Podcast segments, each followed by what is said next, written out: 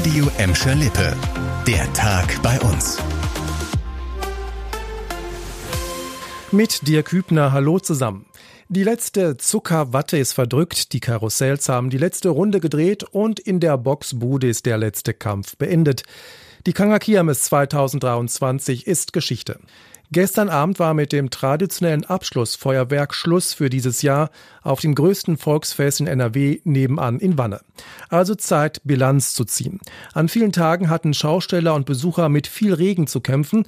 Trotzdem sind die Veranstalter zufrieden. Nur knapp wurde die Marke von vier Millionen Besuchern verpasst. Rund 3,8 Millionen Menschen wurden auf dem Kirmesplatz am Kanal gezählt, darunter auch viele aus Gladbeck, Bottrop und Gelsenkirchen. Vor allem in der zweiten Kirmeshälfte war es voll, da war einfach das Wetter besser.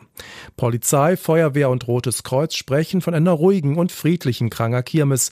Es habe zwar etwas mehr Einsätze gegeben als im vergangenen Jahr, es waren aber vor allem Routinefälle.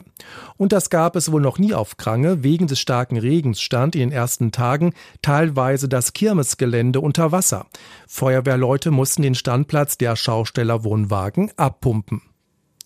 Jetzt geht's ein paar Kanalkilometer westwärts. Das gibt es doch nicht, das war die erste Reaktion heute in der Redaktion zu dieser Nachricht. Es hat offenbar schon wieder gekracht an der Kanalbrücke auf der Grotowstraße in Gelsenkirchen und das hat Auswirkungen für viele Autofahrer bei uns. Die Reparatur der Brücke dauert länger als geplant. Erst Ende des Monats sollt ihr die beiden Spuren in Richtung Horst wieder befahren können. Der zuständige Brückenbauingenieur der Stadt Gelsenkirchen hat uns heute von dem neuen mutmaßlichen Schiffsunfall erzählt. Nachdem im vergangenen Jahr schon zweimal ein Schiff mit der Brücke zusammengestoßen war, ist vor anderthalb Wochen wohl ein Schiff diesmal gegen das Baugerüst an der Brücke geprallt. Durch den Crash muss das Gerüst neu aufgebaut werden. Die eigentlichen Reparaturarbeiten dauern länger.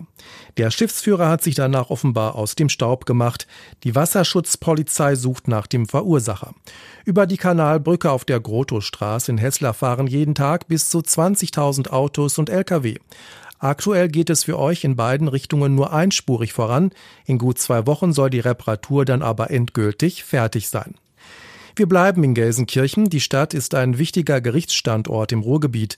In Gelsenkirchen haben ein Amtsgericht, ein Arbeitsgericht, das Verwaltungsgericht und das Sozialgericht ihren Sitz. Und eben dieses Sozialgericht im Justizzentrum an der Bochumer Straße in Ückendorf hat Bilanz für das vergangene Jahr gezogen. Demnach hat sich die Arbeitsbelastung für Richter und Mitarbeiter weiter entspannt. Fast 7400 Klagen sind bei Gericht eingegangen. Das sind immerhin rund 17 Prozent weniger als im Jahr davor. Das Gelsenkirchener Gericht ist in Sachen Digitalisierung übrigens ganz weit vorne. Seit dem vergangenen Jahr können die Verfahren komplett digital bearbeitet werden. Das steigere laut Gericht die Effizienz deutlich. Die Richter am Sozialgericht kümmern sich unter anderem um Streitfälle bei der Rentenversicherung, der Grundsicherung oder beim Elterngeld. In den meisten Klagen ging es im vergangenen Jahr um die Grundsicherung. Das Gericht ist für über 1,1 Millionen Menschen in Bottrop, Gelsenkirchen, Herne und im Kreis Recklinghausen zuständig. Das war der Tag bei uns im Radio und als Podcast. Aktuelle Nachrichten aus Gladbeck, Bottrop und Gelsenkirchen findet ihr jederzeit auf radio und in unserer App.